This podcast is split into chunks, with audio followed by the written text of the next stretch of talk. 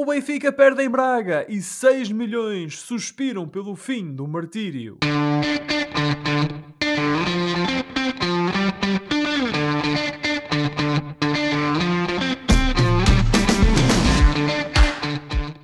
Bem-vindos a mais uma emissão dos Meninos de Ouro, o programa para quem gosta de bola e que está disponível todas as terças-feiras no Spotify, Apple Podcasts, Google Podcasts e em todas as outras plataformas onde se pode ouvir e descarregar podcasts.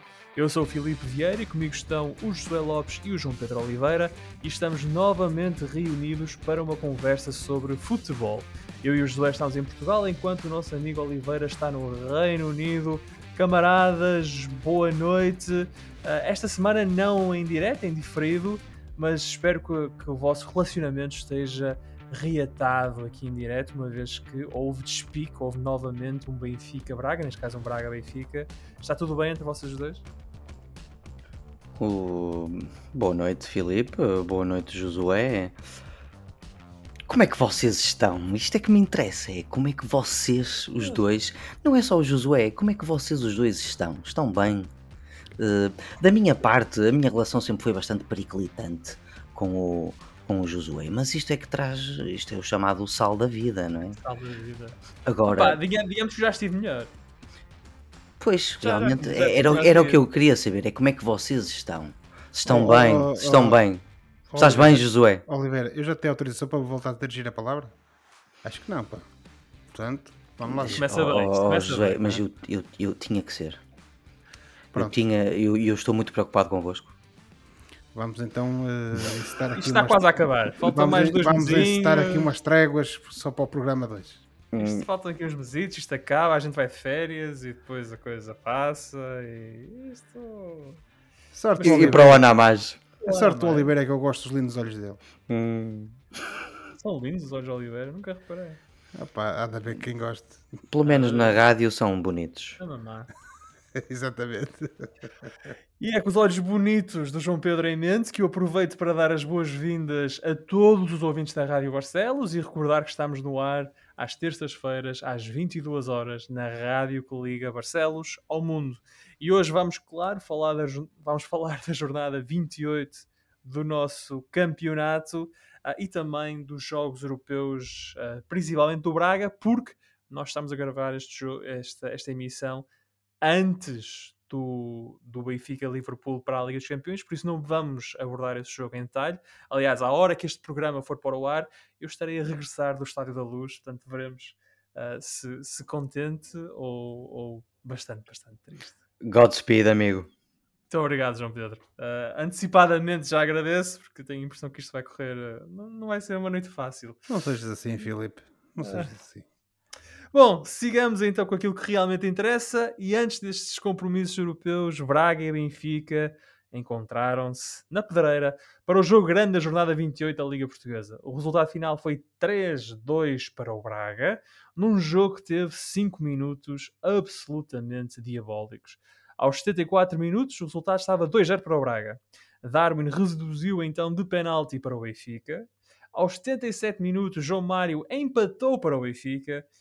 Mas depois, aos 80 minutos, Vitinha fez o 3-2 final para o Braga. Ainda assim, o melhor lance do jogo foi o 2-0 do Braga, com Ricardo Horta a combinar com o irmão André, para um golo bonito de dois benfiquistas ao Benfica. Com este resultado... Esse comentário foi totalmente desnecessário, Filipe. Totalmente.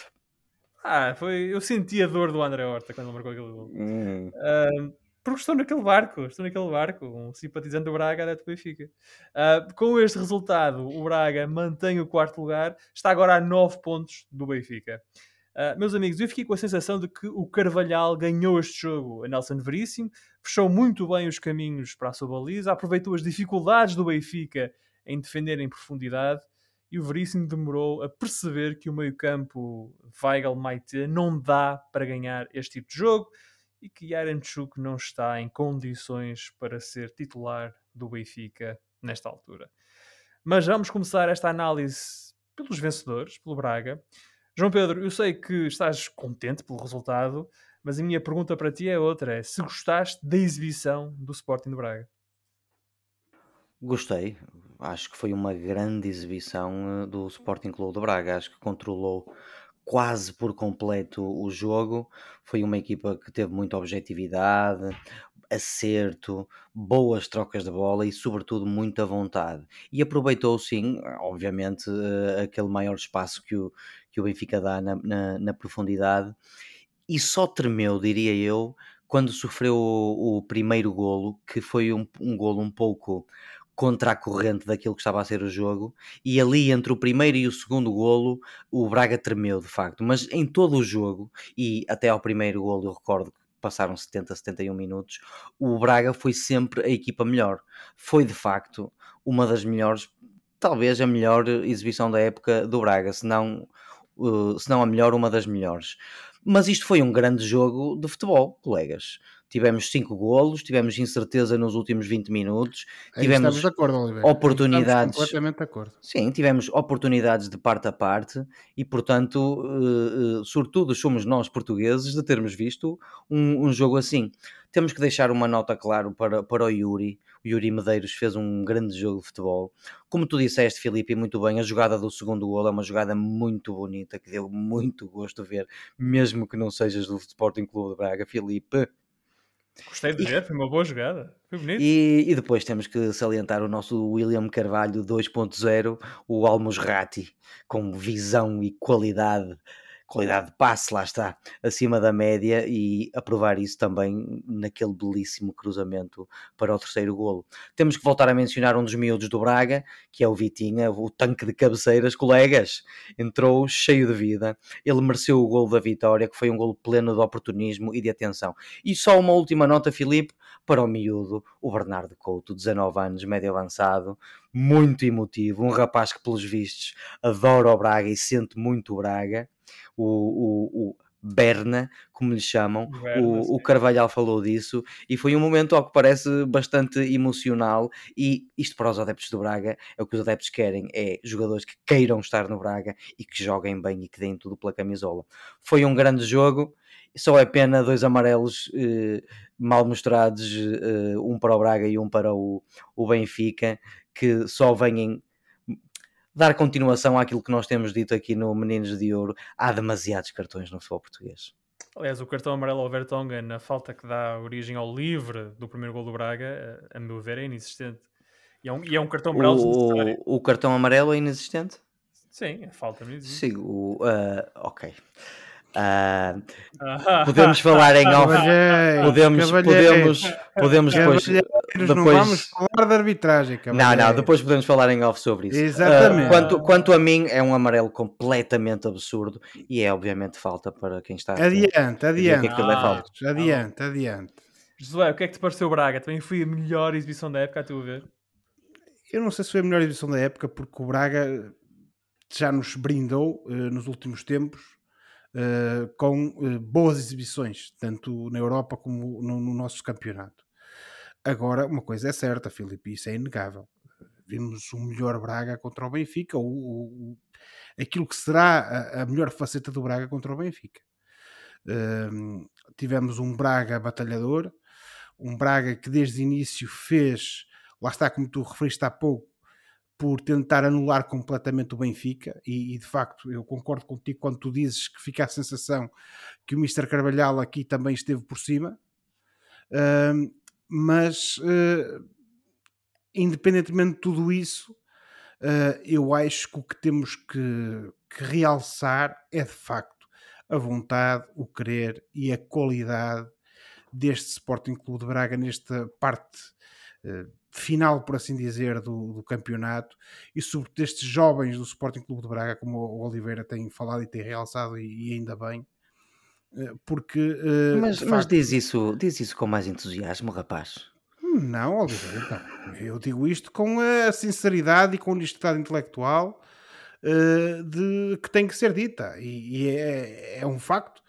Temos um Braga que neste momento uh, fruto dessa aposta na, no, nos, nos, jogadores das camadas jovens, uh, neste, nestes últimos tempos, tem demonstrado uma qualidade e, e, e um nível exibicional que uh, não estávamos habituados a ver no, no, no Braga. E depois há outra coisa, José, desculpa estar a interromper. Eh, o Bruno eh, Carmo tem David feito. Carmo. David Carmo. Ah, isto vai para os bloopers. O David Carmo, desde que chegou, Mas eu também já ia essa parte. tem contribuído Eu um bocadinho para É um maior das coisas- defensivo. é eu, nem das- quero, eu nem quero dizer nada porque até tenho Não. medo de não. Não, não, não, mas tu tens razão nisso. E, e eu também ia falar dessa parte. Uh, de facto, o, uh, o,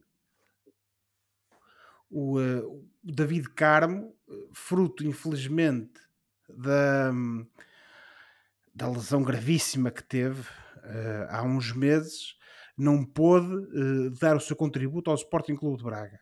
Mas agora que voltou, nota-se uma diferença tremenda, a meu ver, naquilo que é a manobra defensiva do Braga. E de facto ele tem contribuído bastante para que o Braga tenha esse acerto defensivo que estava a faltar, como tu sempre falaste. E isso estamos completamente de acordo. Agora, uh, para atalhar caminho e, e para, para, também não me alongar muito mais, Sim. uh, tivemos um bom Braga, um super Braga, uh, e tivemos um Benfica mais uma vez inconstante. Uh, um Benfica que quando joga para as competições europeias aparece com fato de gala, mas depois quando vai jogar para o campeonato nem sempre se lembra de entrar em campo.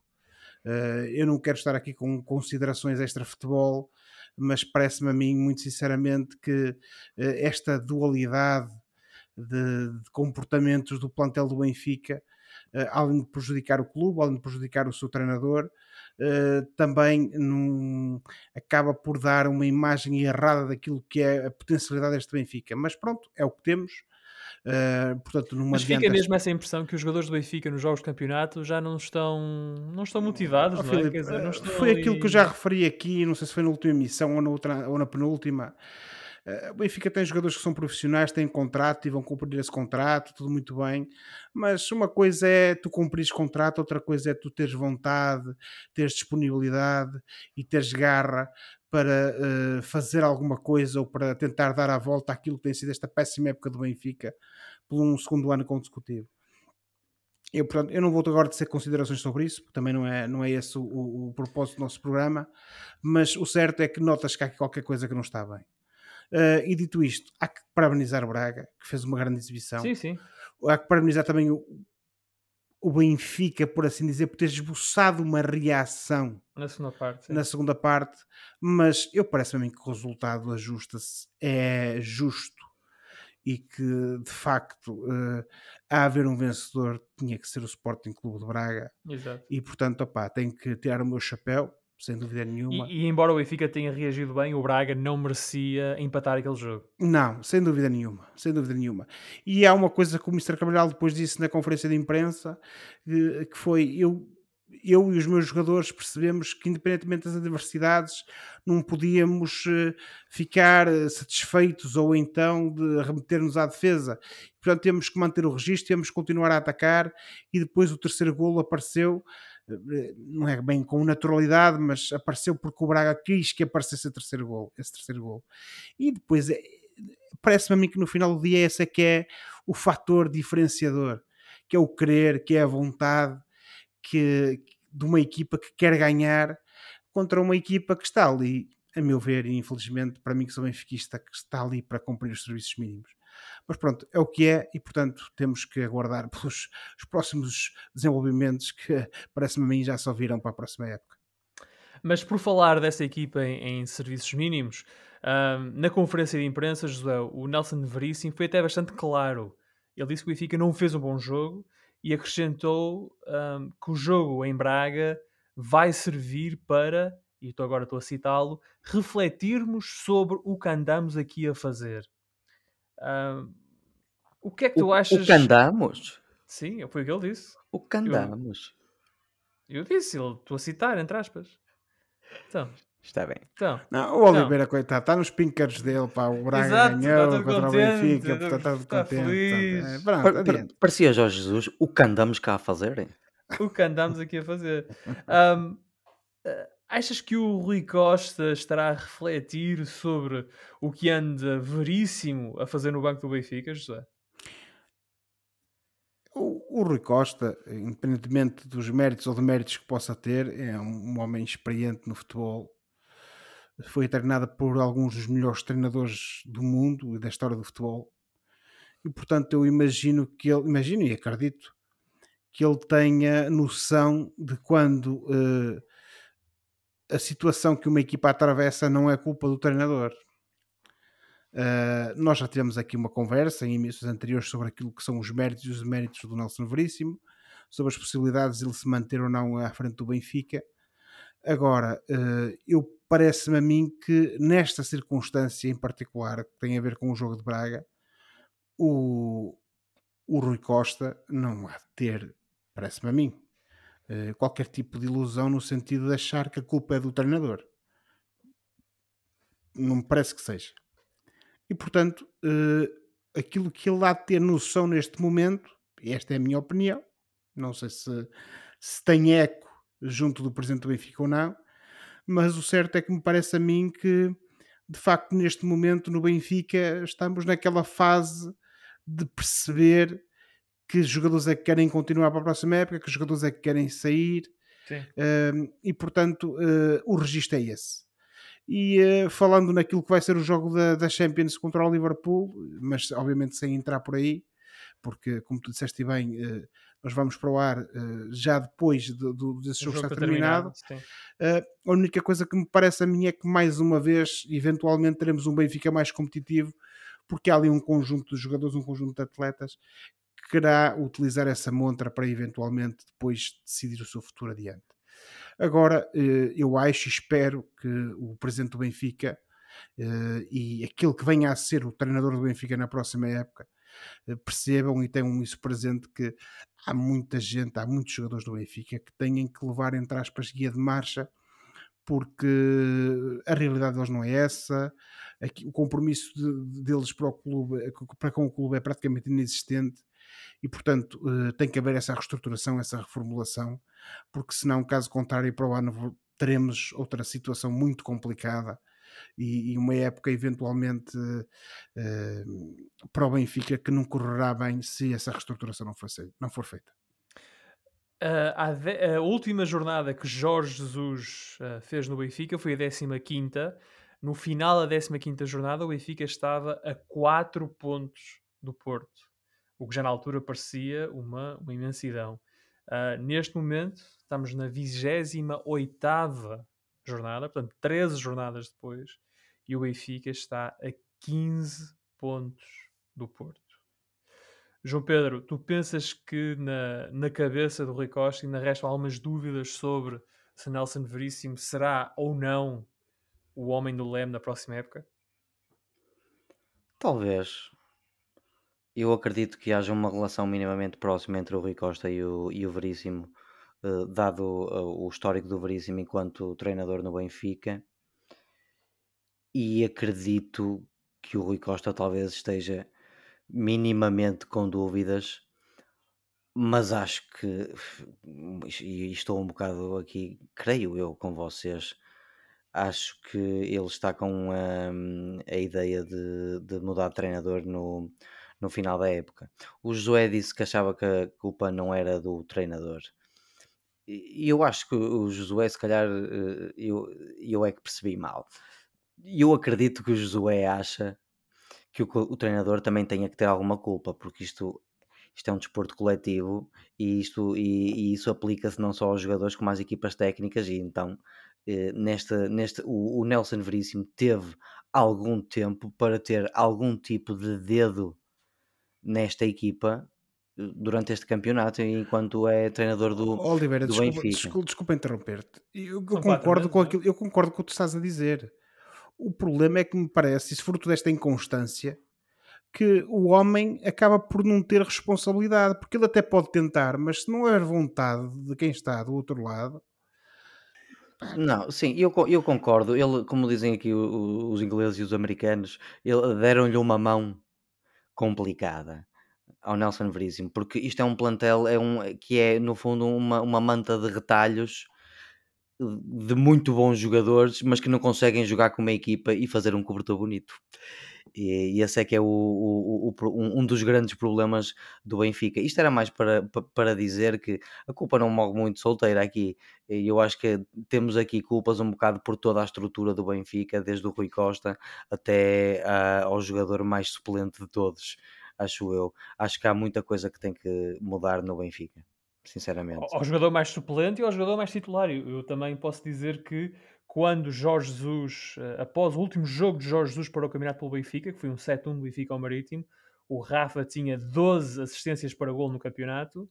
Três jogos depois, Rafa tem 15 assistências para o campeonato, do gol para o campeonato. Portanto, com o Nelson Veríssimo ele fez 3 assistências, quando com Jesus tinha 12. Portanto, o sinal basta mais um jogador em sub-rendimento um, do Benfica. E, e, que tem sido ainda assim um dos melhores jogadores. E ainda assim é dos melhores, portanto, isso diz muito sobre o que, tem sido a época do Benfica.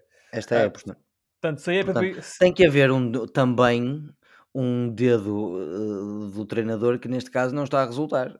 No, o, o, dedo não está a acertar nos sítios certos. Peço desculpa. Que malandro. Peço imensa desculpa por esta analogia. Oliveira, já te disse que é um programa de família. No fundo é. No, no fundo, é um programa é, de família, Oliveira. É, por amor de Deus. No fundo, para dizer que há aqui vários culpados no Benfica, não é só o treinador, nem é só os jogadores. Claro. Ora, um, não podemos falar do Benfica-Liverpool, porque lá está, como já dissemos algumas vezes, este programa vai para o ar após uh, o jogo uh, estádio, do Estádio da Luz, mas podemos falar do Braga Glasgow Rangers, uh, que é na quinta-feira às 8 da noite, o jogo dos quartos final da Liga Europa. João Pedro, rapidamente, qual é que é o teu prognóstico para, para esse jogo? Bom, amigo, uh, queres um prognóstico, mas eu não te vou dar um prognóstico. Vai ser um Vais jogo. resistir ao prognóstico? Vai ser um jogo muito difícil. Vocês de facto têm razão. É, de todas as equipas que o Braga podia ter apanhado, se calhar esta é, é eventualmente aquela que estará mais ao alcance. E portanto, eu acho que o Braga tem efetivas hipóteses, especialmente porque jogou na sexta-feira e vai jogar na quinta, vai ter alguns dias de descanso. Tem genuínas hipóteses de ganhar este jogo em casa. O... Só que temos que ter um, em atenção uma coisa: o Rangers acaba de ser arredado do título este fim de semana porque perdeu em casa 2-1 com o grande rival, o, o Celtic, e ficou agora a 6 pontos. Portanto, este Rangers que agora tem o Aaron Ramsey, que veio da, da Juventus, está ferido e o Giovanni Van Bronckhorst, o treinador, já disse que os jogadores iam sentir essa dor no jogo com o Braga, numa, creio eu, de dizer que iam dar tudo para retificar as coisas. Portanto, eu acredito que neste, neste primeiro jogo, acredito que o Braga tem hipóteses de ganhar, o Braga está motivado, o, o, o Rangers não tem o Morelos, o Morelos está lesionado, o grande ponta de lança do, do Glasgow Rangers não, não vai jogar, felizmente para nós, e portanto eu acho que o Braga tem hipóteses de ganhar o jogo. Se vai ganhar por 1-0, 2-1 ou 3-1, ou mesmo 4-3, não sei, Filipe. Mas, colegas, eu sei que nós os três vamos ficar a torcer. Vamos sim, senhor. Josué, qual é que é o teu prognóstico para este Braga Rangers de quinta-feira? Uma vitória do Braga. É assim que eu gosto, estás a ver? Isto é, é, é um prognóstico. É uma vitória é do Braga. Acho que o Braga, sobretudo Pronto. aquilo que tem feito nos últimos jogos, tanto no campeonato como também nas competições europeias, e, e obviamente já para não falar deste último jogo contra o Benfica, se mantiver este registro, tem todas as condições e mais algumas para eh, dar um, um, uma guia de marcha, por assim dizer, a este Rangers, porque não obstante ser uma equipa com, com qualidade, com, com boas valências, acho que este Braga tem eh, mais argumentos mais do que suficientes para hum. efetivamente ganhar esta eliminatória. Mais do que suficientes é muito positivo da tua parte, Josué. Obrigado. É, temos que ser confiantes, Oliveira. Nem tu confias tanto no teu Braga como este, eu. Este, este Rangers ganhou a Borussia. Aliás, goleou o Borussia de Dortmund. Oh, Esta Oliveira, equipa é Oliveira. Até, até, o Sporting ganhou a Borussia, quer dizer, por amor de Deus, não é? Hum, até o Sporting. Hum.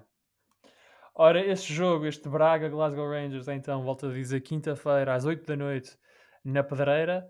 Uh, e enviamos aqui os nossos votos de um bom resultado para o Sporting de Braga nesta primeira mão dos quartos de final da Liga Europa. Voltando ao nosso campeonato, ao campeonato português, na frente está tudo na mesma. Porto e Sporting venceram os seus respectivos jogos e continuam separados por 6 pontos. No Dragão, o Porto derrotou o Santa Clara por 3-0, enquanto o Sporting recebeu e venceu o Passos de Ferreira por 2-0. Com, uh, com esta vitória, o Porto está a 50. Desculpem, com esta vitória, o Porto está a 56 jogos sem perder no campeonato. E fazer aqui contas outra vez. Igualando assim o recorde que foi estabelecido pelo Benfica de John Mortimer na época 78-79. Um, a cada John jornada- Mortimer. Ou John Mortimer, pronto, para, para, para repescar a, a- forma como ele era Não, não, referido em nunca, nunca mudes, Filipe. Nunca mudes. Não, obrigado. De todas as pessoas, João Pedro, esperaria que tu estivesses de facto ah, me entendesses nesta dificuldade em, em aportuguesar os nomes ingleses. Não só te entendo, como me divirto com isso, Filipe. Muito E agradeço-te. E espero que tu e os nossos ouvintes. Ah, mas dizia eu que este recorde de 56 jogos sem perder no campeonato foi estabelecido pelo Benfica ah, de John Mortimer na época de 78-79. Ora, o Porto igualou esse registro na noite de segunda-feira, quando venceu Santa Clara por 3-0.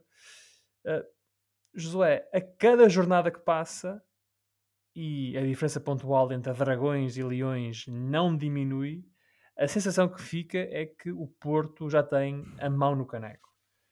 Tu acreditas que até final do campeonato o Sporting é capaz de recuperar os pontos necessários para conquistar o título e tecnicamente o Sporting só precisa de ganhar 5 pontos ao Porto porque tem vantagem no confronto direto. Ó Filipe, esse só é muito relativo, não é? Exatamente. Como, como tu próprio há de conceder. Ahm, naturalmente que, como nós gostamos de dizer aqui no programa, uma das coisas que nos faz gostar do futebol é que tudo é possível. Mas eu vejo com muita dificuldade, até pelo que também já referi nas últimas emissões, eh, que o Sporting tem alguma possibilidade de recuperar eh, esse atraso de vários pontos e eventualmente ameaçar o Futebol Clube do Porto. Eh, até porque o, o calendário vai andando, por assim dizer, os jogos vão passando e, por exemplo, eh, neste caso do, jogo contra o Santa Clara, que seria uma partida em que, há, em que o Porto poderia ter algumas dificuldades, tendo em conta aquilo que tem sido a qualidade de Santa Clara, eh, em eventualmente eh, o Porto eventualmente impor o seu jogo e conseguir ganhar, ou seja, podíamos ter aqui uma situação em que o Porto tivesse algumas dificuldades. O certo é que o Porto, mais uma vez, deu uma, uma, uma excelente imagem daquilo que é o seu futebol, Eh, demonstrou que esta aposta que o Sérgio Conceição tem feito nos jogadores jovens eh, tem resultado.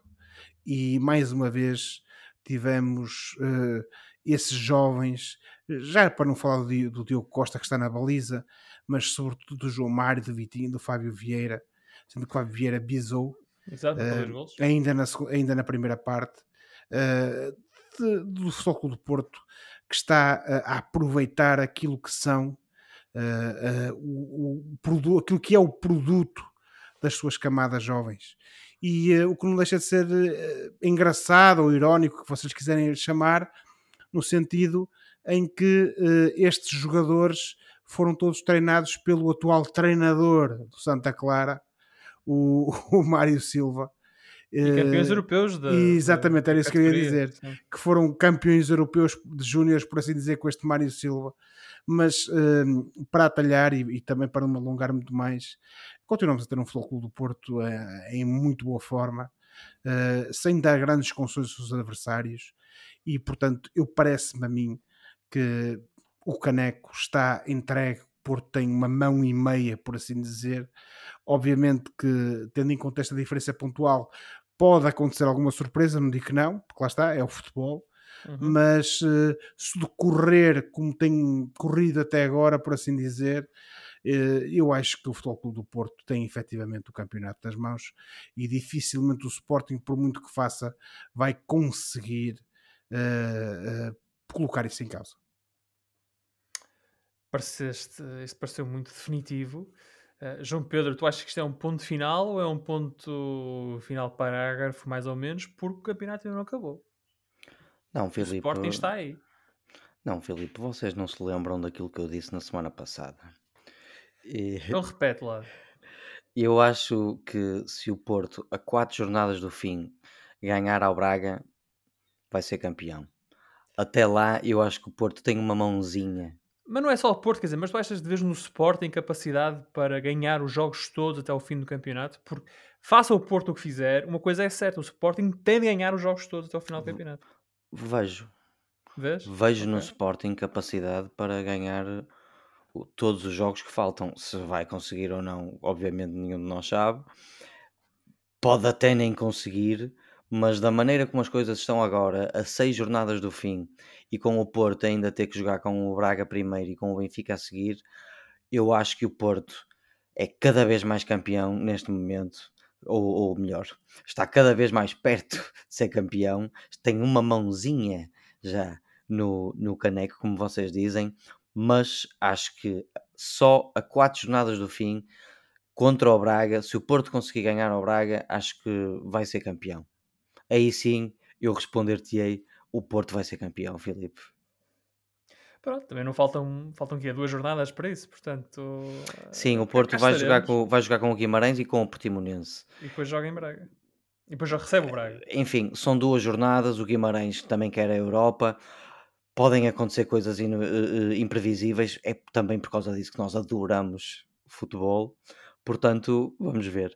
Mas eu acho que, na teoria e neste momento, se o Porto ganhar ao Braga, vai ser campeão. E deixa-me só ah, corrigir o que eu disse há pouco: o Porto vai a Braga. Não é o Braga que vai ao Dragão, é o Porto que vai à Pedreira ah, daqui por Sim, duas senhor. jornadas. E eu é que não ouvi, 31. Filipe. Senão tinhas-me corrigido logo na altura. não é? Logo. Claro. Ora, na próxima jornada o Sporting vai a Tondela, joga com o Tondela que está em 16º lugar. Ah, esse jogo é no sábado às 8h30 da noite. O Porto, como o João Pedro estava a dizer, vai a Guimarães já com o Vitória no domingo. Esse jogo é às 6 da tarde. Será uma jornada crítica, diria eu, porque o Sporting estará a pensar Guimarães é de facto um dos campos onde o Porto pode deixar cair pontos. E já que estamos a falar do Vitória de Guimarães, vamos falar da luta pelo quinto lugar. Um, o quinto lugar, que é para já o último que dá acesso às provas europeias, opõe neste momento o Gil Vicente e o Vitória. Ora, o Gil perdeu na deslocação a Arouca por 2-1, num jogo que contou com um golo olímpico de André Silva. Eu espero que vocês tenham visto este golo, um golo fantástico ah, do avançado do Arouca. E viu o Vitória de Guimarães aproximar-se. Os vitorianos estão agora a 7 pontos do Gil depois da vitória sobre o Moreirense por 1-0. Já Estoril e Marítimo ficaram mais longe da Europa após derrotas com Vizela e Tondela. E olhando para esta luta ligeiramente mais acesa entre Vitória e Gil Vicente, Josué, tu vês neste resultado do Gil em Aroca algum sinal de quebra da equipa? Ahm, ficaste algo preocupado quando, quando, com, com a exibição e com o resultado do Gil Vicente com o Aroca? E com aquele golaço. O golaço, obviamente, que há que dar uh, o mérito a quem, o- quem o marcou. Ahm, Futebol, Josué. Exatamente. Futebol. Exatamente, Oliveira. Uh, mas, uh, como eu já tenho vindo a referir uh, nas, nas nossas últimas emissões, efetivamente há aqui o risco, e para mim é, é um risco constante e que está, que está sempre ali ao virar da esquina, por assim dizer, deste Gil Vicente em, em- entrar em, em perda. Porque de facto, uh, como eu refiro, é uma equipa que não está talhada para estas andanças, por assim dizer. Mas o certo, eh, e, e vendo com olhos de ver, por assim dizer, o, o jogo contra o Arouca, eh, também há aqui muito mérito eh, do Arouca. Ou seja, o, o Arouca também eh, teve uma abordagem à partida no sentido de tentar conter aquilo que normalmente são eh, as iniciativas e aquilo que, que é eh, eh, as- as tentativas e, e- e o, e o- e o esquema que o Gil Vicente normalmente traz para tentar ganhar as partidas e, e conseguir levar a sua avante.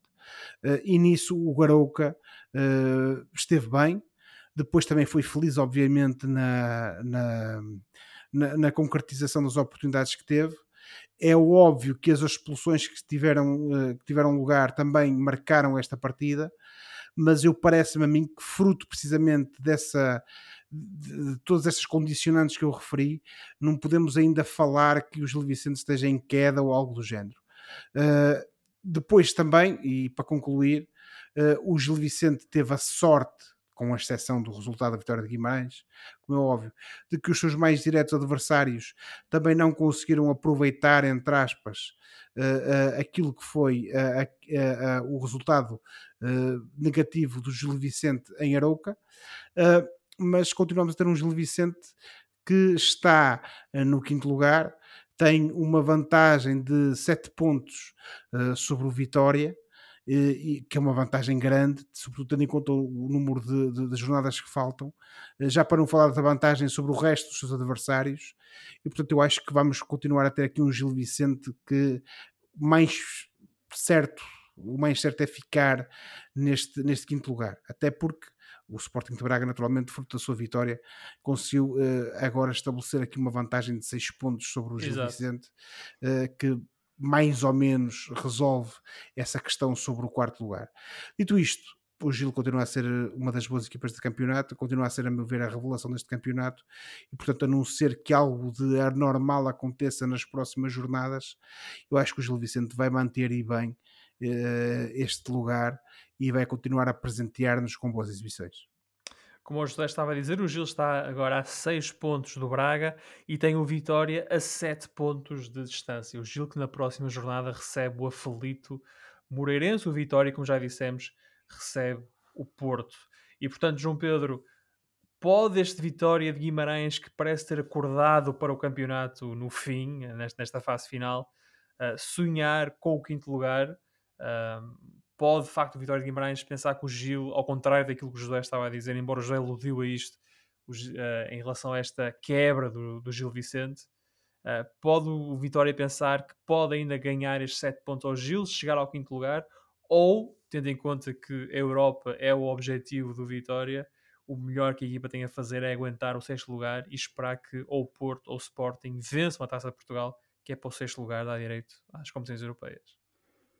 A questão é que, tanto para, como tu dizes, aguentar o sexto, como para atacar o quinto, a equipa precisa, precisa da mesma coisa, que é vitórias.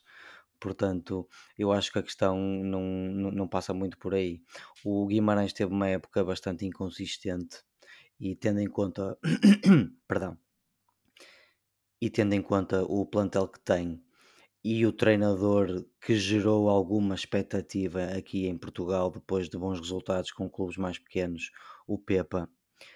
O Guimarães não fez assim uma época ou não está a fazer uma época muito boa. No entanto, leva quatro, três vitórias em, em quatro jogos e hum, tem um, um resto de época relativamente parecido em termos de dificuldade ao, ao Gil Vicente. Se o Gil vai jogar com o Sporting, o, o Vitória vai jogar com o Porto já na, na próxima jornada. Eu estou aqui a pensar nos jogos mais difíceis que uhum. cada uma das, das duas equipas tem.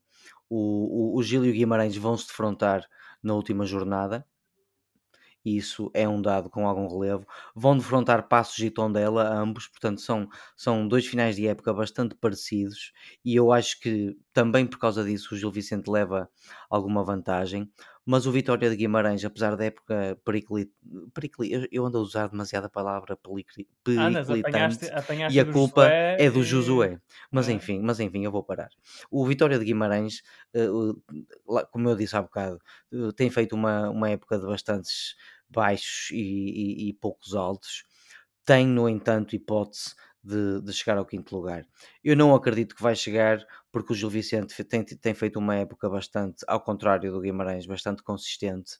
O, eu recordo-vos e, e, e, tenho alguma surpresa com este teu tópico, Filipe. Eu recordo-vos hum. que o Gil Vicente está mais perto do quarto lugar do que está do sexto. Ele, o, estão a seis pontos do Braga, enquanto que o Guimarães está a sete Sim. do Gil. Portanto, eu, eu literalmente acabei de dizer isso quando lancei a para todos os efeitos, então não estou a recordar, estou a sublinhar.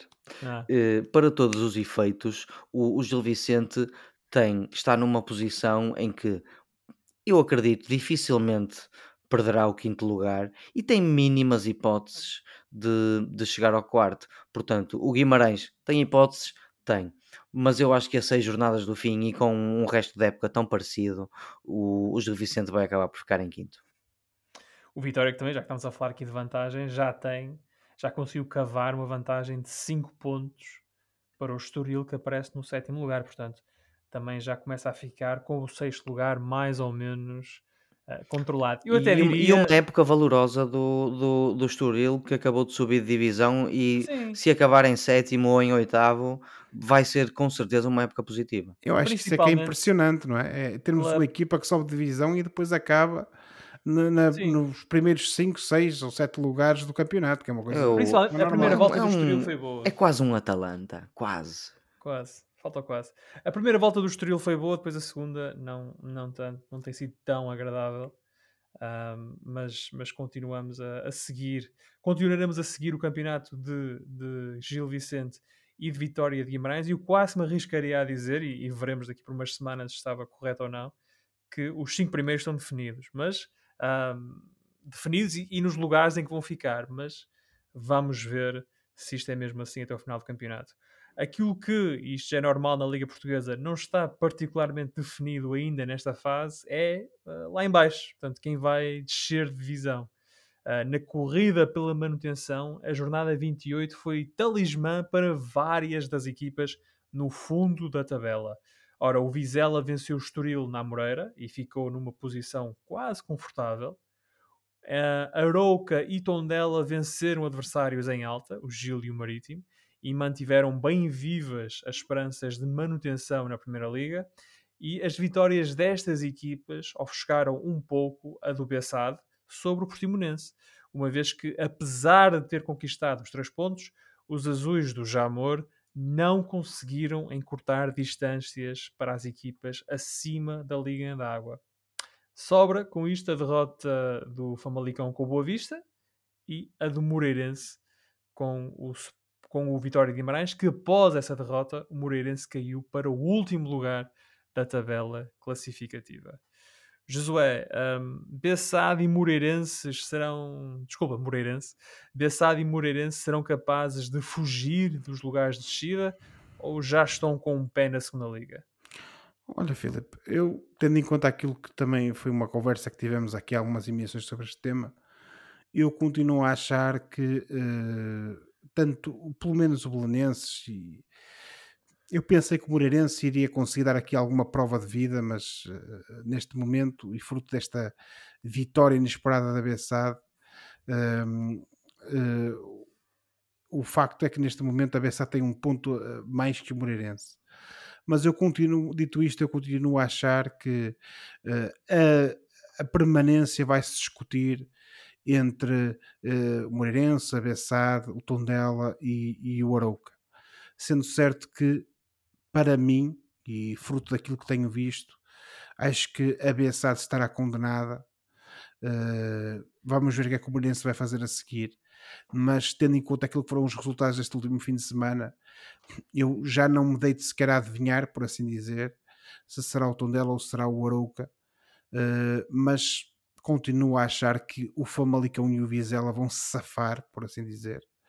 Uh, mas, de todo modo, teremos que aguardar para ver, mas eu acho que entre aqueles três clubes que eu acabei de referir, Tondela, Abessado e o Moreirense, a coisa há de estar ali mais ou menos resolvida. Hum. Sendo certo que, na minha opinião, e fruto daquilo que vimos nesta última jornada, acho que uh, Abessado e Moreirense serão à partida os dois candidatos uh, favoritos, entre aspas, para uh, descerem de divisão automaticamente. À despromoção automática, sim. É.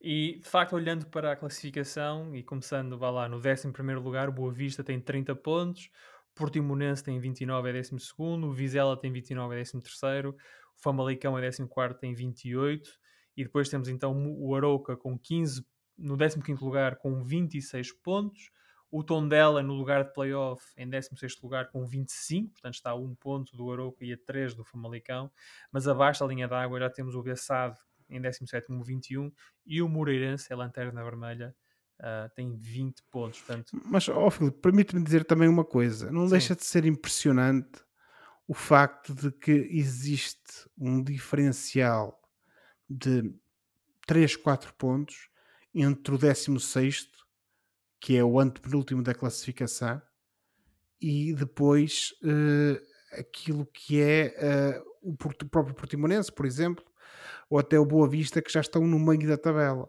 uhum. Ou seja, continuamos a ter aqui eh, no nosso futebol esta realidade de, muito dual, que é temos uma primeira parte de- da tabela de clubes que são dominadores e que marcam muitos pontos, por assim dizer, e depois temos praticamente até ao final da temporada uma luta para não descer a divisão entre basicamente 4, 6, 8 clubes até, por assim dizer, a contar da tabela, do fundo da tabela para cima, eh, que eh, só mesmo no final, ou praticamente no final da temporada, é que sabem se conseguem se manter ou não na, na Primeira Liga.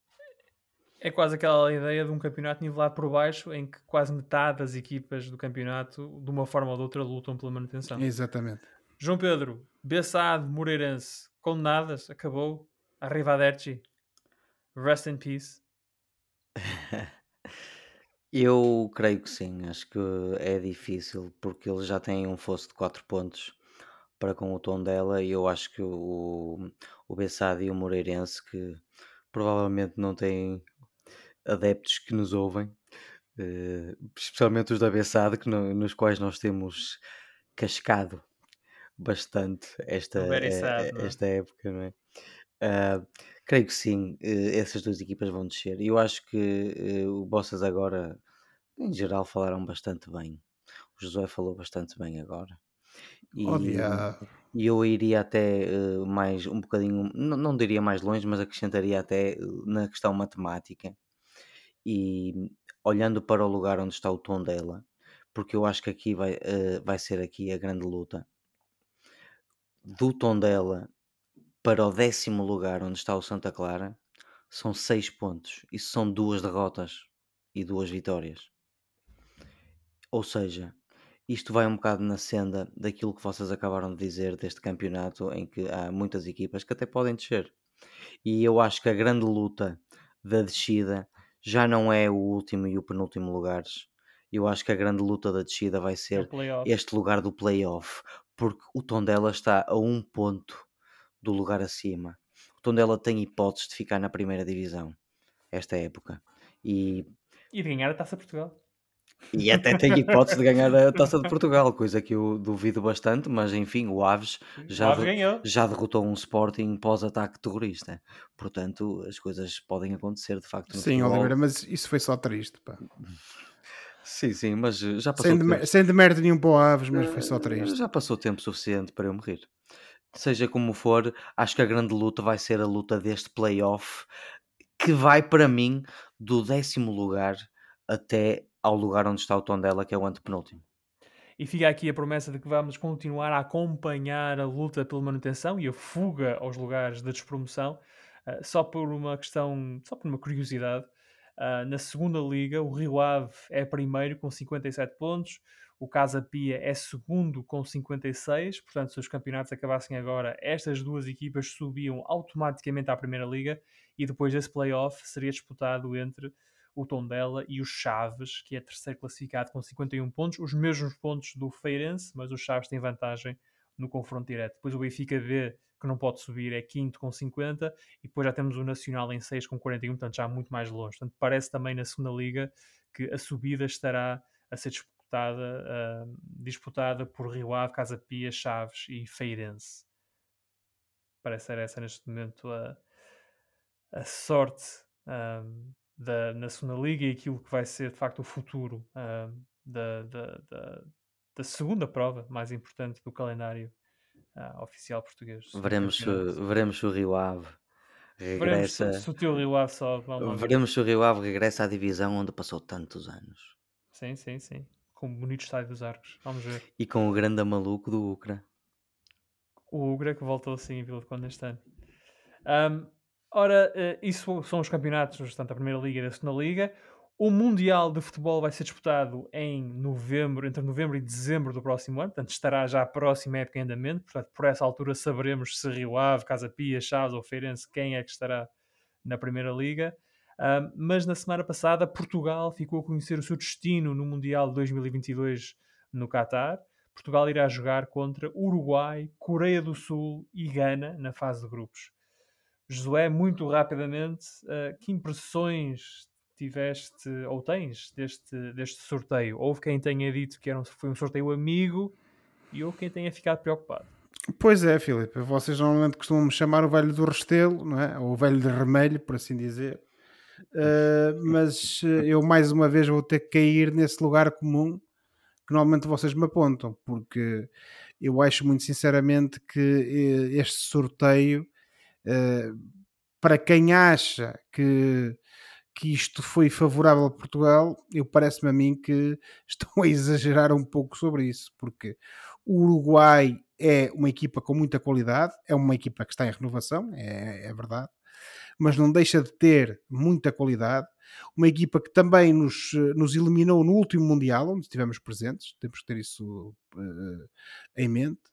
Um, o Ghana não obstante a forma como mais fácil ou menos fácil como se conseguiu apurar, não deixa de ser uma equipa uh, difícil. Uh, as equipas africanas têm sempre muita disponibilidade física, têm sempre um jogo bastante assertivo e, portanto, isso, e sobretudo pelo facto de normalmente as equipas europeias não estarem habituadas a jogar contra as equipas africanas, acaba sempre por ser um problema. E depois temos a Coreia do Sul do nosso compatriota Paulo Bento uhum. uh, que não só uh, historicamente nos últimos tempos uh, tem sido uma equipa difícil para Portugal, mas também pelo simples facto de que por termos ali o Paulo Bento Uh, que foi o selecionador que precedeu o, o, nosso engenheiro, o Fernando Santos. E já está há quatro anos uh, a orientar a Coreia do Sul. Chegou em agosto de 2018. Portanto, é bom ver o Paulo Bento também, enquanto portugueses, com alguma estabilidade. Exatamente. E, sobretudo, uh, olhando para a própria equipa que ele tem, há jogadores de qualidade, como nós sabemos na Coreia do Sul, e depois também existe ali sempre bastante disponibilidade física e bastante vontade uh, na disputa pelos jogos. E portanto, o que eu vejo aqui são três equipas que efetivamente vão vender sempre caras as derrotas. Não me parece que aqui existam adversários fáceis, que existam equipas que uma pessoa possa dizer de caras, não, pá, Portugal tem mais de condições para bater este, este adversário, até porque se tivermos em conta aquilo que tem sido eh, as exibições, eh, na minha ótica, uh, pobres, por assim dizer, uh, da nossa equipa. Uh, e portanto, Portugal tem muito tempo para se preparar, tem, já sabe que equipas é que lhe, vão, é que lhe serão na rifa, pode estudar essas equipas e aquilo que eu espero é que na convocatória final do Mr. Fernando Santos para o Mundial já no final deste ano 2022, tenhamos um conjunto de jogadores que esteja em forma e que tenha qualidade suficiente para conseguir ultrapassar estes três adversários. Mas uh, para concluir, Filipe, parece-me a mim que não podemos aqui embandeirar em arco, porque de facto estas três equipas têm os seus predicados, têm a sua qualidade e não será fácil uh, a passagem de Portugal à fase seguinte. Uh, depois de, de jogar contra as três equipas na fase de grupos do Mundial que eu acho engraçado em relação ao Paulo Bento é que havia 31 outras seleções com as quais ele poderia jogar. Um, havia oito grupos onde ele podia cair, não havia nenhuma restrição do sorteio, nada, e ele foi exatamente cair no grupo de Portugal. Portanto, há certas coisas que estão destinadas. Está, é o destino, de é as idas à bruxa, não sei, não faço ideia, mas tinha pronto. de ser. Tinha é o que é, tinha de ser, exatamente. Ele tinha de encontrar uh, a seleção portuguesa. Um bocado como. Treinada pelo homem que o substituiu na altura. Um bocado como o, o Carlos Queiroz e o, e o, seu Irão, aqui há um par de anos. Ah, no Mundial da Rússia, sim, sim. É, que nos calhou, que nos correu bastante mal à altura, mas pronto. Um, João Pedro, diz-me lá de tua justiça. Tu gostas deste grupo para Portugal no Mundial do Qatar? Eu adoro este grupo de Portugal para o Mundial no Qatar. Uh, achei que foi um grupo bastante. Aliás, o grupo não. A própria distribuição foi bastante equilibrada e, e, e interessante. e isso inclui o, o, o grupo de Portugal. Parece que, meus amigos, colegas, o, o destino mexeu uns cordelinhos e deu à seleção portuguesa a oportunidade de um ajuste de contas, não é? Depois de termos sido eliminados pela Coreia do Sul em 2002, naquele último jogo de grupo em que o João Pinto esmurrou um árbitro na barriga, e pelo Uruguai com um Cavani que na altura tinha 31 anos e estava no pico das suas capacidades e deu cabo de nós em 2018. Parece que o, o destino juntou-nos à Coreia do Sul e ao Uruguai para, para uma última dança. E, neste Uruguai vamos ter o último Mundial com certeza do Cavani, do Edison Cavani e do, e do, do Luís Soares, que têm ambos 35 anos este ano, e portanto desfrutemos também disso. Em relação ao Gana, eh, eu só vou acrescentar um pouco de coisas àquilo que o Josué já disse e bem. Eh, temos um, um menino que poderá eventualmente representar a seleção ganesa, que é o Abdul Fatawu Isaku, que acaba de ser contratado há um mês ou dois pelo Sporting. Clube de Portugal. O Ruben Amorim está apaixonado por este jovem extremo de 18 anos e ele já ele fez quatro jogos da qualificação. Portanto, pode ser que ele até jogue. Temos o Asamoah Gyan do Ghana, se vocês bem se lembram, falhou aquele penalti fatídico contra o Uruguai há, há mais de 10 anos. E, e, que agora tem 36 anos e joga no Northeast United da Índia. E portanto eu estou curioso para saber se o Azamorian vai à seleção. Provavelmente não vai. Mas temos alguns jogadores como o Jordan Ayew e o, e o Amartey e o Sloop e o Partey que jogam todos na, na Premier League. Portanto, acho que é um grupo muito interessante e que Portugal tem, eu diria, apesar do meu medo em dizê-lo, obrigação de passar. Nem que seja pelo ajuste de contas, colegas nem que seja pelo ajuste de contas.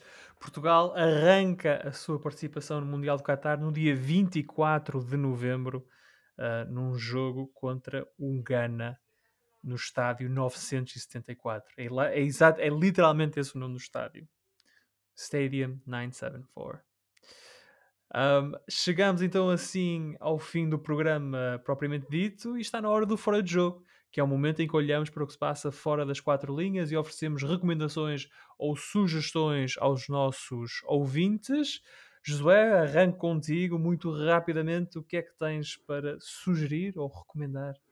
Olha, Filipe, em honra ao nosso Presidente da República, uh, vou sugerir um livro uh, publicado pela Dom Quixote e da autoria de Francisco Rui Cádima, eh, de nome Os Presidentes, a Política e os Média, uma história do 25 de Abril, em que basicamente é um livro que olha para aquilo que foram os presidentes da República desde uh, essa nossa Revolução Gloriosa, por assim dizer, nomeadamente o, o João Ramalhianes, Mário Soares, Jorge Sampaio, Cavaco Silva e Marcelo Rebelo de Souza, e que uh, apresenta aqui um olhar precisamente desses 50 anos de história e a forma como os presidentes se relacionaram uh, com os mídia uh, e como é que estes cinco grandes protagonistas da história portuguesa, por assim dizer, acabaram por exercer essa sua influência a sua ação política uh, de mão dada ou não com aquilo que é uh, uh, o retrato que os mídias faziam uh, e faziam e fazem sobre eles. Portanto, a minha recomendação é esta: os presidentes, a política e os mídias, que está disponível em qualquer boa livraria ou site que venda livros deste nosso belo país. Muito obrigado, Josué. João Pedro, e tu? Bom, colegas, eu trago-vos uma história de mistério estreada este ano, em 2022, na Disney Plus, realizada pelo ator e realizador Kenneth Branagh. Branagh? Branagh? Nem sei, Filipe, diz-me tu como é que se diz. Kenneth Branagh. Branagh. E, e trago-vos Death on the Nile, Morte no Nilo. Isto é baseado num romance da Agatha Christie de 1937 e sobre o detetive belga, claro está, Hercule Poirot. Estamos a falar de uma história de aventura, mistério, cenários exóticos e um crime como é óbvio, e sobre o enredo não falo mais. Uh, isto é uma história que tem atores como o Kenneth Branagh a interpretar o Hercule Poirot, um, a Gal Gadot, a Emma Mackey de Sex Education, Oh, da qual eu gosto muito, o, Ar o Army Hammer, que tem estado em maus lençóis ultimamente, e um, a talentosa Annette Bening. Portanto, este filme não foi um êxito de bilheteira, mas tem um estilo antiquado e uma cinematografia muito apreciáveis. E, ao que parece, já está em andamento a sequela para este filme. Portanto, de férias no Egito, o detetive Poirot encontra um amigo e a sua mãe e acaba a passar umas férias num luxuoso cruzeiro e depois há um assassinato. Isto não é um produto superior, mas é um filme bonito. É um filme com boas interpretações, uma boa dose de tensão e mistério e, e o que sobressai mais é o estilo, a cinematografia lindíssima e a forma old school de contar uma história, Filipe. Eu vou-me calar. Este filme está Obrigado. na Disney Plus. Um filme tão bom que tem de ser visto duas vezes. Ora então, eh, esta semana eu trago o novo disco dos Red Hot Chili Peppers, Unlimited Love. Este é o álbum que marca o regresso de John Frusciante ao grupo e a restauração do alinhamento mais forte e bem sucedido da banda. E não foi só John Frusciante quem regressou aos Red Hot, o lendário produtor Rick Rubin também está de volta neste disco, que é jeitoso. Quem for ouvir Unlimited Love à procura de um segundo Californication, ou até um By the Way, vai sair desiludido. Isso é O álbum- impossível, impossível. Muito obrigado, concordo. Uh, o álbum tem muitas influências funk e as canções têm muito espaço melódico, que é preenchido pelos solos de guitarra de Frusciante, pelo baixo de Flea e pelas letras vá, surreais de Anthony Kiedis. O álbum estranha-se e depois vai-se entranhando. Unlimited Love, o novo disco dos Red Hot Chili Peppers, à venda e disponível para streaming nos sítios do costume. E por hoje ficamos por aqui. Para a próxima semana cá estaremos para mais uma conversa sobre futebol e outras coisas. Não se esqueçam que podem subscrever o canal dos Meninos de Ouro, disponível em todas as plataformas onde se pode ouvir ou descarregar podcasts, para serem notificados de cada vez que publicarmos uma nova emissão. Podem entrar em contato connosco enviando um e-mail para osmeninosdeouropodcast.gmail.com Boa semana e bons jogos. Tchau! Tchau, boa semana. Tchau, enviem e-mails, pá. Boa semana.